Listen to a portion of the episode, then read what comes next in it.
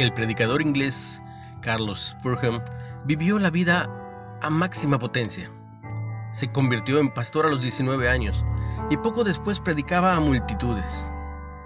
Editó personalmente todos sus sermones, que llegaron a sumar 63 volúmenes, y escribió muchos comentarios y libros sobre la oración y otros temas.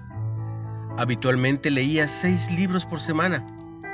En uno de sus sermones dijo, El pecado de no hacer nada es casi es el más grande de todos, porque abarca a la mayoría de los demás.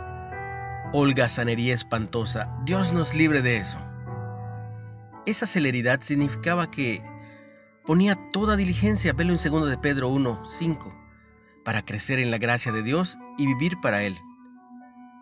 Si somos seguidores de Cristo, Dios puede darnos ese mismo deseo y capacidad para asemejarnos más a Él, poniendo toda diligencia para añadir a nuestra fe virtud, conocimiento, dominio propio, paciencia, piedad, afecto fraternal y amor. Cada uno tiene motivaciones, habilidades y niveles de energía diferentes.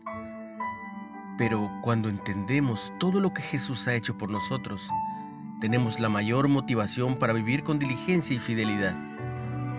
Y encontramos nuestra fortaleza en los recursos que Dios nos ha dado para vivir para Él y para servirle. Su espíritu puede potenciar nuestros esfuerzos, sean grandes o sean pequeños. Nada es poco si lo haces en el nombre de Jesús. Una reflexión de Alison Quiera. Dios, ayúdame a ser diligente en vivir para ti. ¿Estás esforzándote al máximo para volver más semejante a Cristo? ¿Qué te ayudaría en ese esfuerzo? Tal vez cambiar de ambiente, de amistades, de círculos sociales si es necesario. Pero eso solo lo decides tú. ¿Qué te ayudará en ese esfuerzo? Comparte el mensaje.